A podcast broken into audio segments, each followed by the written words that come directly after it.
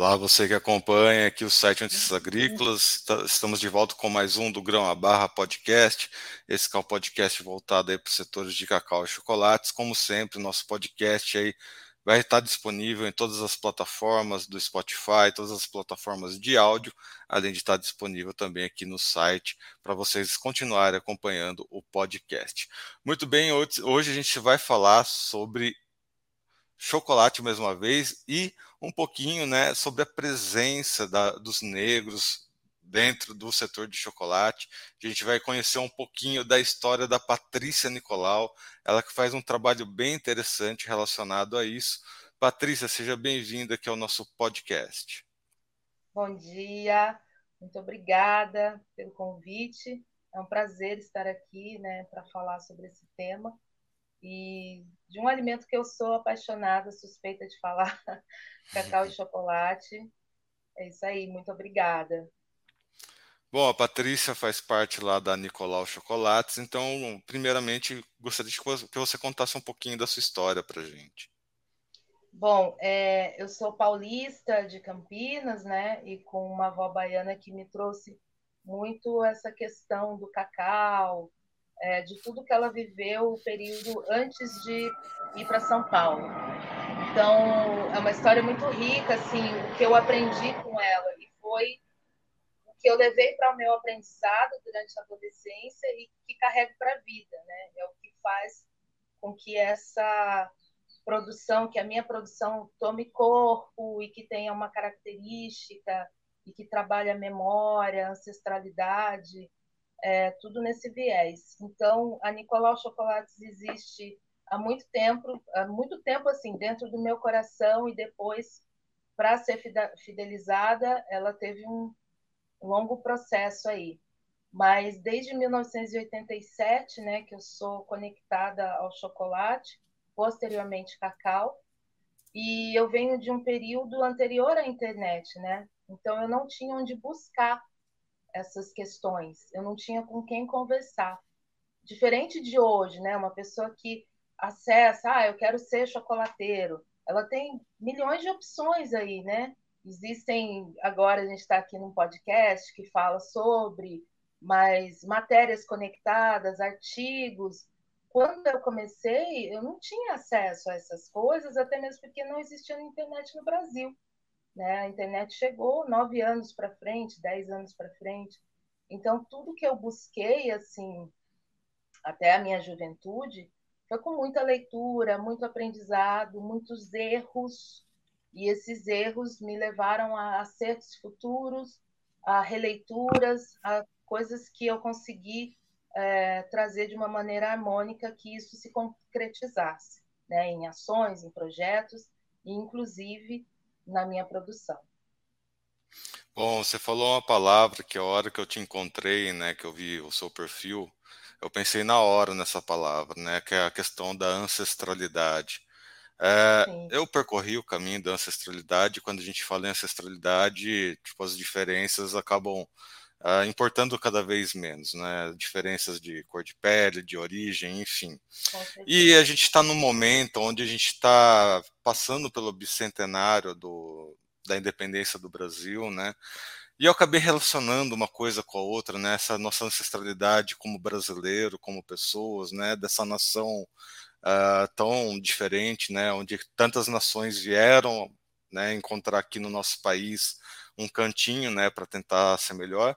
Mas a gente não pode esquecer o nosso passado e o nosso passado tem momentos muito tristes, né? De, uh, já trazendo essa questão da ancestralidade, porque apesar do bicentenário né, da independência, o fim da escravidão foi só, né, tem só 130 anos. Inclusive, a gente que é aqui de Campinas, né, foi uma das últimas cidades que, que terminou aí a, a escravidão. Enfim, a gente não pode negar o nosso passado quando a gente fala em ancestralidade. E ainda mais quando a gente entra nesse uh, nessa questão né, das diferenças, né, da, da, presença dos negros uh, dentro do chocolate e tudo mais. Já passaram outros entrevistados aqui no podcast que falaram: meu pai, né, o meu uhum. avô, eles produziam cacau, mas não tinham acesso a chocolate. Então, acho muito importante ter você aqui com a gente hoje.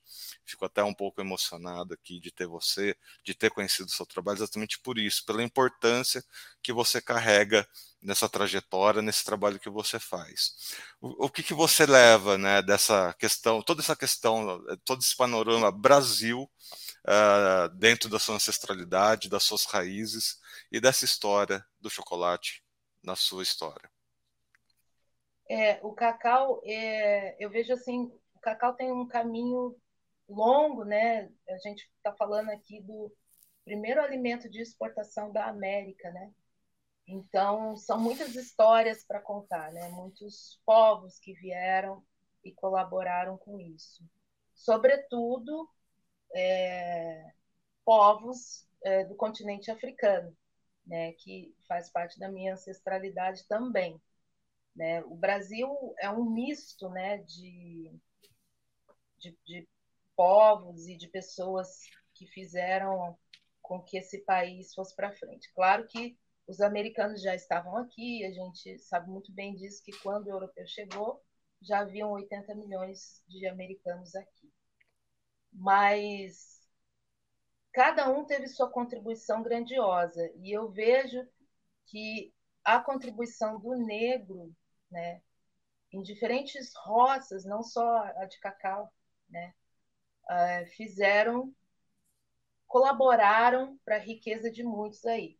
E essa coisa da ancestralidade, né, que a gente traz, porque o Brasil tem uma cultura muito fundamentada na questão da alimentação africana, com certeza, né? Porque ah, portugueses trouxeram receitas, mas quem produziam eram os negros. Então, a pessoa que está ali na produção é que sabe os caminhos é, melhor de como fazer isso, de como estabelecer técnicas e tecno tecnologias dentro dessa produção então, eu vejo assim é, a ancestralidade africana nessa contribuição de todas as roças, mais em questão aqui a gente falando sobre o cacau, foi gigantesca, né? Foi uma contribuição gigantesca e que levou a, a várias produções é, que hoje traz a memória. Quando eu falo de dessa memória cacaueira, né? E visitando lugares, conhecendo mulheres, elas trazem muito essa questão da massa de cacau que as mães utilizavam, né, para é, dar cor no leite ou para fazer alguns preparos para as crianças, enfim. Isso ser reproduzido nos dias de hoje, né, e é, valorizando aí os memoriais uh, que traz, uh, aliás, uh, os cerimoniais de cacau, né? Então, isso está remetendo aqui no cerimonial de cacau, que é uma ancestralidade americana que misturou com, com a cultura africana e de outras pessoas que trouxeram. Eu acho que a contribuição é múltipla, mas a gente sabe que quem alimentou a América pós Europa vir e conquistar, a gente sabe muito bem que foram as mãos dos africanos, né? As mãos das mulheres africanas que cozinhavam e que faziam e que sabia o, o caminho daquela cozinha, né? O caminho daquela produção. Então, eu acho de extrema importância, né, trazer isso, é, de falar dessa memória cacaueira e de quanto essa ancestralidade colaborou sim, e de outras ancestralidades, não só a minha, mas de todas que vieram cada um traz a, a sua cultura e toda cultura é rica demais assim para a gente dizer que ah essa é melhor que aquela. Não existe isso né? Tudo é muito rico e quando se mistura é uma coisa muito linda de ver né? A gente não pode dizer que não só esse fez só aquele fez ou só esse contribuiu. Eu acho que todos têm uma contribuição mas a gente sabe muito bem o que foi o uso né, da cultura, da cultura que foi abafada durante muito tempo, né? E a gente não encontra registros dessa alimentação africana, é, exatamente por uma estratégia, talvez eu possa pensar assim, eu acho que posso dizer isso. Mas quando a gente vai lá no fundo, pesquisa, a gente sabe quais são os caminhos. É só você fazer um retrocesso e aí você consegue encontrar né, o uso do milho, uh, o fubá, uh, por que, que a técnica é assim, ou por que, que se deu dessa maneira.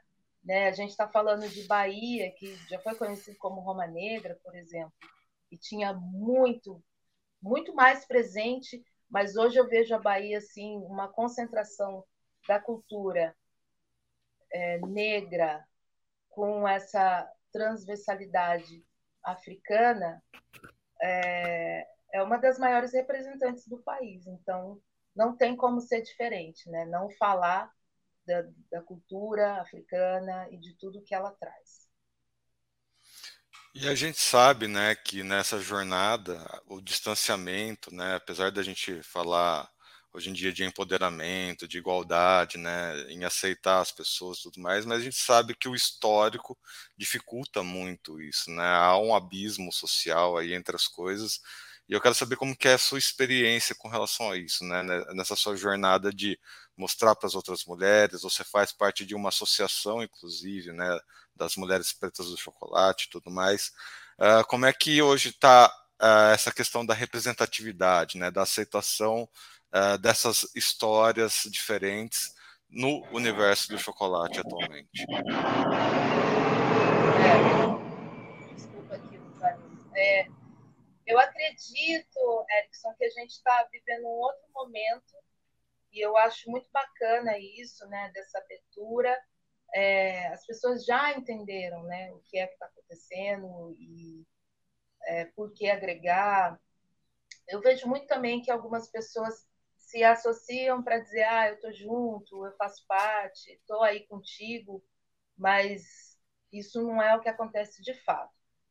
Mas quando eu pensei no coletivo, né, é, que foi uma ideia não só minha, basicamente eu trouxe de outras coisas que eu já vivia aí nessa uh, de estudar essa memória, e depois de ir para o recôncavo e rever algumas coisas, enfim, essa constância de idas à Bahia, né? Eu moro no Rio hoje em dia e, e participando de grupos de chocolateiras, encontrei Mailan, né?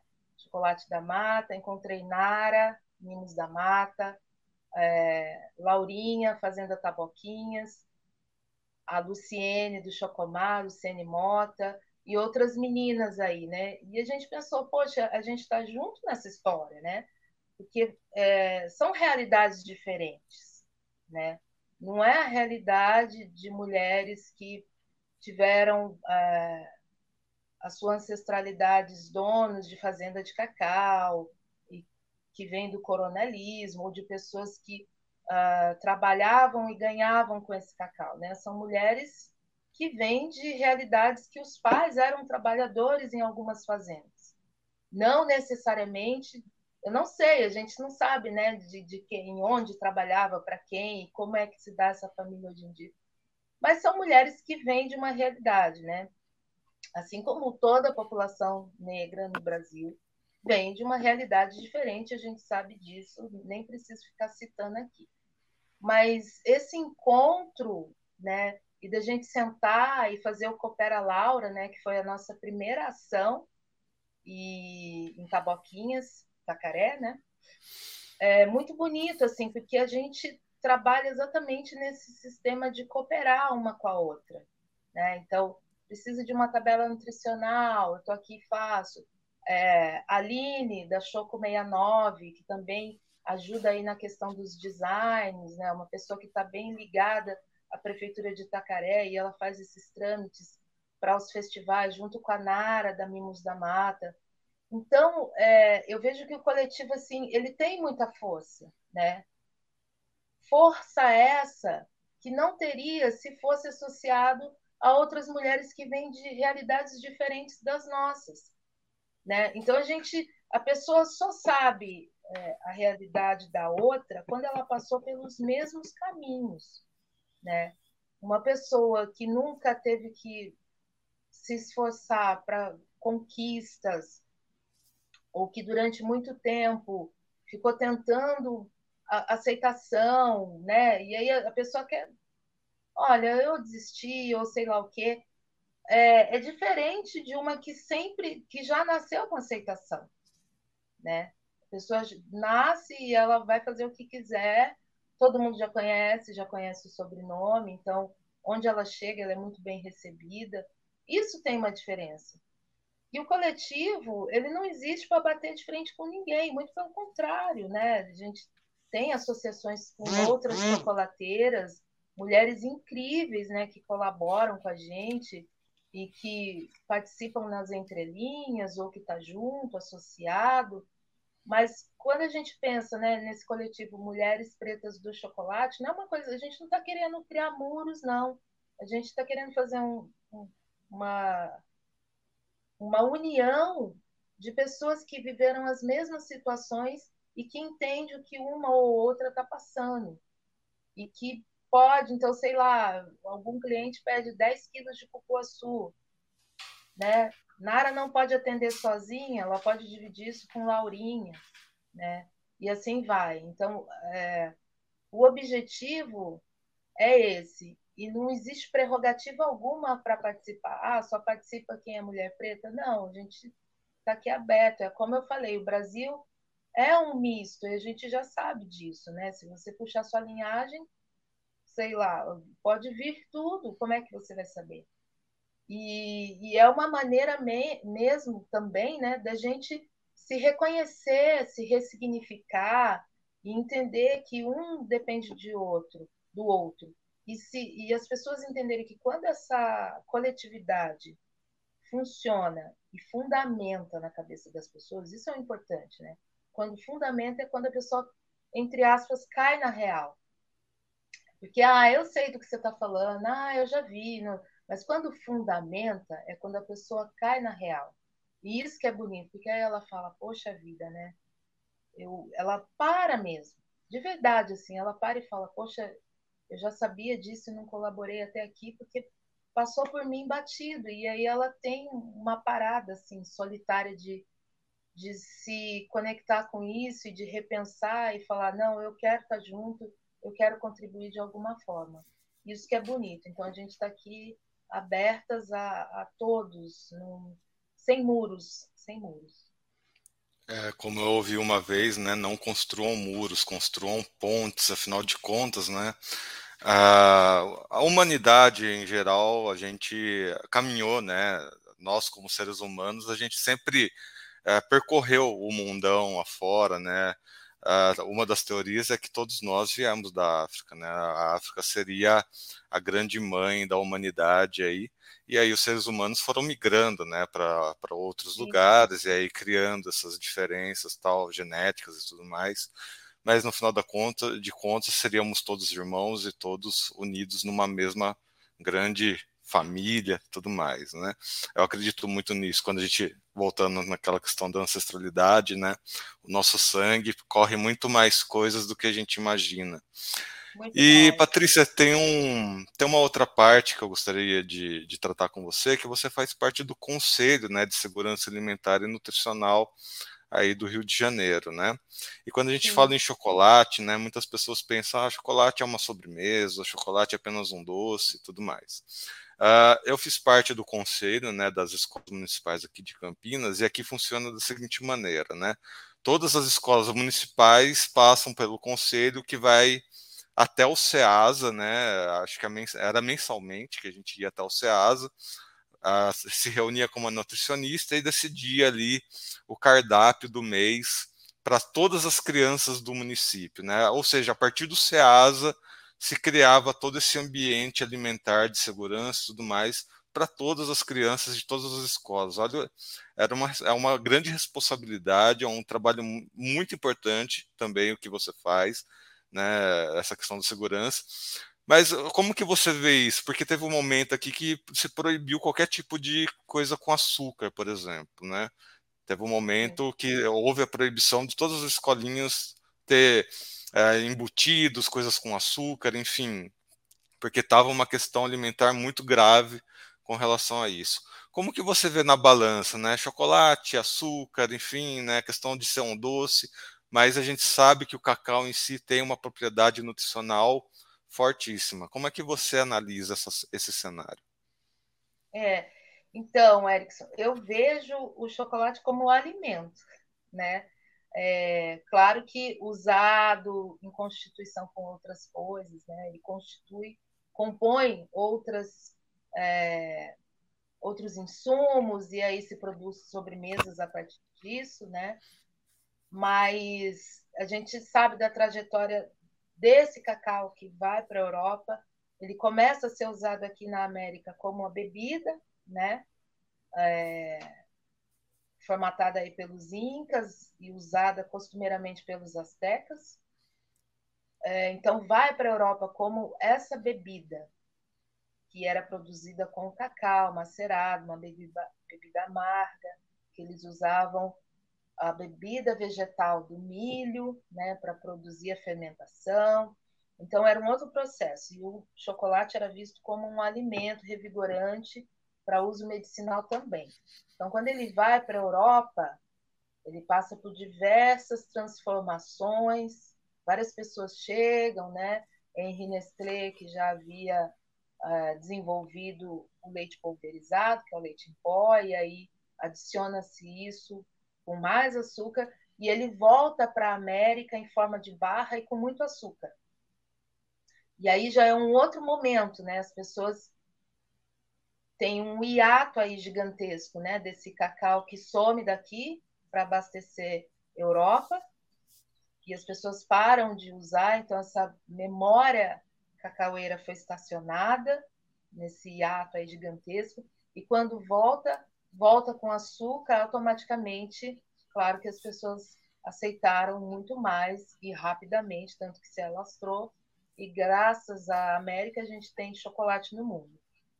É, em relação ao uso nas escolas, né, depois que a gente tem o Guia Alimentar, né, de 2014 para cá, claro que isso foi proibido, né, esses processados e ultras, ultraprocessados, não tem condições né, de, de manter isso para alimentação de crianças, né, ou mesmo adolescente, qualquer pessoa, na verdade. Mas a gente já começa é, trabalhando os, os alimentos in natura ou minimamente processados que já têm açúcar, né? Então, se eu uso um suco de laranja, uma manga, são alimentos que já contêm muito açúcar, né? Então, a fritose, que é o mais doce dos açúcares. Então, não faz sentido eu colocar tanta sacarose aí nesse cardápio, nesse cardápio diário. E o que acontece em muitas escolinhas que eles usam é, o achocolatado, se usava, né, na verdade. Eu acredito que poucas, eu espero que, que isso seja abolido mesmo mas o achocolatado, né? A gente aqui, o A na frente é negação, né? Então não tem cacau, né? E tem açúcar, muito açúcar. Então assim, trazer essa questão do chocolate para essa criança conhecer, que é muito que eu trago no meu projeto que eu desenvolvo em comunidades aqui no Rio, que se chama Eu, Você e o Cacau, é exatamente isso, de trazer para a criança a, realidade do chocolate de verdade. Então, o, a prerrogativa do projeto é isso. Olha, criançada, chocolate é isso, né? Não é isso que está aí fora, né? Por exemplo, as crianças gostam muito de chocolate branco, mas como se explica o insumo mais caro do cacau, que é a manteiga? Caro porque a máquina para extrair é caríssima e todo esse processo é caro. Então, é um dos insumos mais caros. É um insumo mais caro, aliás. É, então, o chocolate branco que está aí fora tem manteiga de cacau? Óbvio que não. Você paga, sei lá quanto, um real num batom. Então, é, trazer isso para a criança, num primeiro momento pode ser que ela não entenda, mas ao longo do tempo ela vai entender. E a aceitação, ela caminha devagar, né? porque é um outro tipo de chocolate, não aquele que ela está acostumada e que ela já conhece, né? O leite já tem açúcar, aí coloca nesse que tem mais açúcar. Então, o, o trabalho que o PNAE faz, né, de contribuir para a nutrição dessas crianças é uma educação nutricional total, né? A gente tem o guia que está lindamente feito aí, colabora muito para isso, né? E essa é a intenção mesmo, né? De que essa, de que a população brasileira use o guia para ter um, uma saúde mais plausível, que ela possa desenvolver suas coisas, não depender futuramente, né? Da, da, de farmácia, né? Medicar é uma coisa que fica uh, mais para diante ou inexistente. É essa a intenção, né? Então, esse trabalho da merenda escolar, de produzir esse cardápio, é riquíssimo. E como eu gostaria, de verdade, assim, que o cacau real, cacau em pó, né? E visto que o cacau em pó também tem é, menos nutricionalmente falando, né? Menos a contribuir do que se eu fizesse uma barra pura. Isso seria um, é um sonho lindo que eu gostaria muito que acontecesse que o PNAE passasse a comprar barras de chocolates 100% e pudesse produzir esse chocolate quente para as crianças na escola. Isso seria lindo, mas pode acontecer, eu acredito muito nisso. Pode acontecer. Bom, a gente está chegando nos nossos finalmente, né? Falamos sobre coisas muito importantes, né? Você que acompanhou o podcast, eu te convido para ouvir, reouvir. Acho que foi um dos podcasts mais é difícil falar, né, que foi um dos mais ricos, porque todos os que a gente teve aqui foram muito bem informativos, assim, mas esse realmente, é, não sei, alguma coisa bateu aqui no meu coraçãozinho para a gente ter essa conversa muito legal, muito interessante. E é isso, né, pessoal? Os conselhos, né, para quem não conhece, os conselhos, eles, apesar de fazerem parte dessa máquina uh, pública, são conselhos independentes, então você pode ir lá consultar, né? Consulta a Patrícia, você que é do Rio de Janeiro, aqui de Campinas tem o Conselho Municipal, ou vai até o SEASA, né? Tem sempre nutricionistas lá no SEASA que estão, né? O SEASA é um órgão público, então você pode ir lá questionar, perguntar, enfim, se informar. Acho que isso é importante também. Bom, Patrícia, agradeço demais a sua presença aqui com a gente. Seja sempre bem-vinda aqui ao nosso podcast. Eu que agradeço. Foi importantíssimo estar aqui e nesses minutinhos, né, de palavras aí que a gente vai trocando, porque é uma troca, né, Erickson? Eu não acredito assim que ah, você vem falar, você vem dar aula, você vem. É uma troca. Eu aprendo muito quando a gente faz essa troca. E como você trouxe, né? todos, todos são importantíssimos. E a pessoa que acompanha, ela vai conectando as histórias e entendendo né, como é transversal assim. E a gente está trazendo um assunto que é atemporal, né? A alimentação é atemporal. E se a gente vai com essa uh, constituição na cabeça, com essa informação para atravessar aí gerações, a gente consegue manter uma alimentação muito legal, sabe? E a alimentação, a gente está atravessando aí quadros horríveis, difíceis até de, de, de lembrar e de citar, né? É, é muito brutal o que está acontecendo em relação à alimentação no Brasil. E esse projeto né, da fome eu falo que é um projeto, né, um projeto político que realmente é, deixa a pessoa vulnerável, né? Então, se eu, se eu deixo com fome, eu deixo a pessoa vulnerável a aceitar o que eu quero. Em contrapartida, essa questão vai se mantendo e atravessando gerações. Eu acho que a gente tem que cada um fazer sua parte, fazer o contrário, né? De trazer informação, de trazer informações de como se alimentar melhor, exatamente o que você trouxe, os conselhos estão aí para isso e aberto a todos. É só você ir lá e se informar. O guia alimentar é uma coisa que você pode baixar aí na tua casa, o PDF e acompanhar, sentar e ler com carinho e amor, que vai te fazer bem. Vai fazer bem aos, a você e aos seus. Muito obrigada. Muito bem, obrigado, Patrícia. É sempre bom reforçar, né? A, alimentação na, na, primeira infância, enfim, né, das crianças é extremamente importante. Afinal de contas, tem vários estudos relacionando até mesmo a questão de inteligência, aprendizado. Quando você tem uma alimentação muito bem balanceada desde o comecinho ali, a gente tem muito a crescer, né, como pessoas, como indivíduos, enfim, né, aprendendo com os outros, aprendendo com o mundo e aprendendo com os nossos alimentos, que são muito importantes aí. Muito bem, amigos. Lembrando então que estamos em todas as redes sociais. Sigam as redes aí do podcast, sigam as redes do site Notícias Agrícolas. Continuamos aqui semanalmente. A gente volta no próximo podcast. Um abraço.